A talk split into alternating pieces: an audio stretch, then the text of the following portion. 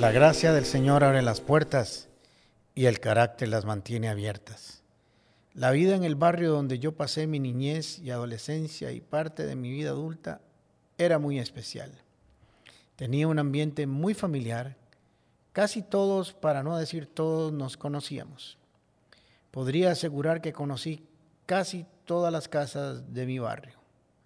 Habían casas donde ni siquiera ponían el seguro en las puertas, uno solo llegaba, se anunciaba y entraba a compartir con sus amigos. Uno también podía desayunar en una casa, almorzar en otra y cenar en otra. Era como una gran familia.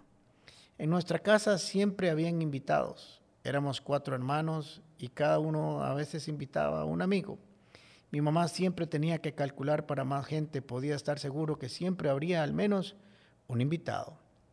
Muchas de esas tardes las pasaba en la casa de un amigo. Tenía un gran garaje, ahí tenía un futbolín, mesa de ping-pong, una mesa de, de billar y un gran equipo sonido. En vacaciones sobre todo pasábamos largas horas jugando ahí. Pero además había algo que me gustaba mucho, o más bien me llamaba la atención, y siempre lo esperaba. Era la hora del té. Sí, parece raro, pero en Costa Rica somos cafeteros y en las tardes se toma café. No tenemos una cultura del té, pero en la casa de mi amigo sí. Yo no iba a jugar todos los días a su casa, pero tengo que reconocer que me hubiera gustado estar ahí todas las tardes. Pero cuando estaba ahí había algo que me llamaba mucho la atención y por cierto lo disfrutaba también mucho. Todavía tengo esas tardes grabadas en mi mente la hora del té en esa casa era algo muy especial. La mesa se ponía elegantemente, llena de detalles, muy bien puesta cada cosa en su lugar, se preparaban platillos especialmente elaborados para ese momento. Cuando la mesa ya estaba servida, nos llamaban la hora del té. Era una verdadera experiencia culinaria. Más que eso, era toda una atmósfera especial que no tengo cómo describirla, pero todavía la tengo grabada en mi mente. Me llamaba mucho la atención todo ese esfuerzo solo para tomar té. Otra de las cosas que me llamaba mucho la atención era que a pesar de que habían dos muchachas de servicio, la mamá de este amigo mío lo hacía, con, lo hacía todo y con mucha alegría y mucho amor. Siempre nos esperaba ilusionada ver cómo disfrutábamos de ese momento. No éramos grandes invitados, gente de negocio, gente muy importante. Éramos solo jovencitos que jugaban ping-pong o billar en el garaje con su hijo. Y es más, ni siquiera nos habían invitado, tan solo estábamos ahí.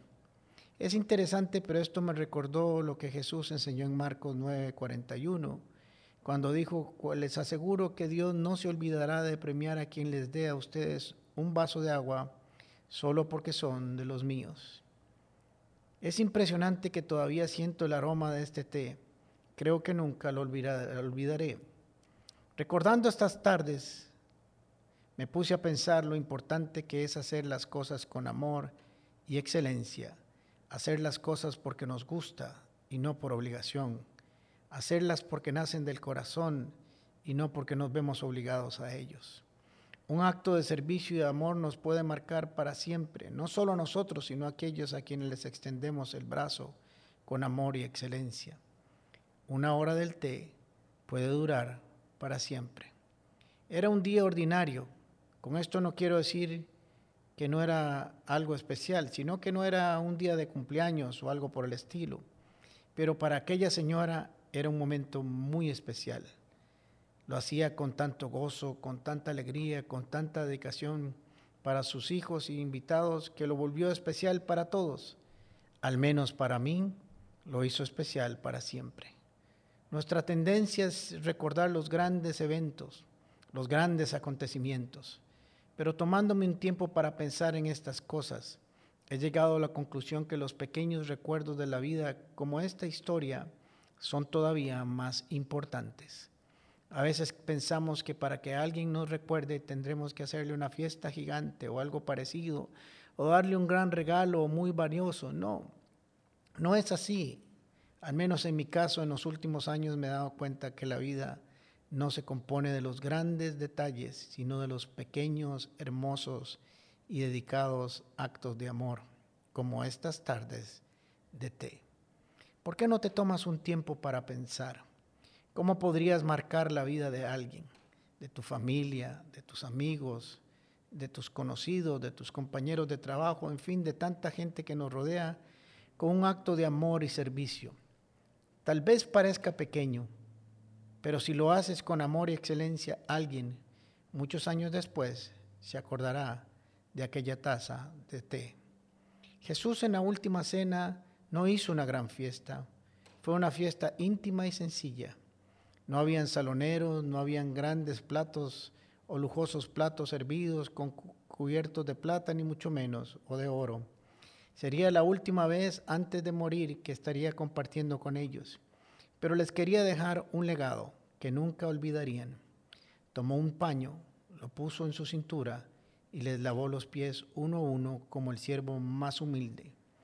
Después se volvió a sentar y les preguntó, ¿entienden lo que acaba de hacer? Ustedes me llaman maestro y señor y tienen razón, porque lo soy. Ustedes deben de hacer lo mismo. Les di el ejemplo para que hagan lo mismo con los demás. Juan capítulo 3. Puertas, con el pastor Alejandro Castro es otra producción de La Comu Podcast. Música por Chisco Chávez. Temas de Luis Fernando Caravaca y voz adicional de Jorge Vindas. Y si no lo has hecho todavía, suscríbete a Puertas el Podcast en Spotify o iTunes Podcast. Puedes seguirnos en nuestro Facebook, Instagram o YouTube como Comunidad Paz. Recordad, Paz se escribe con S. ¿Sabes por qué?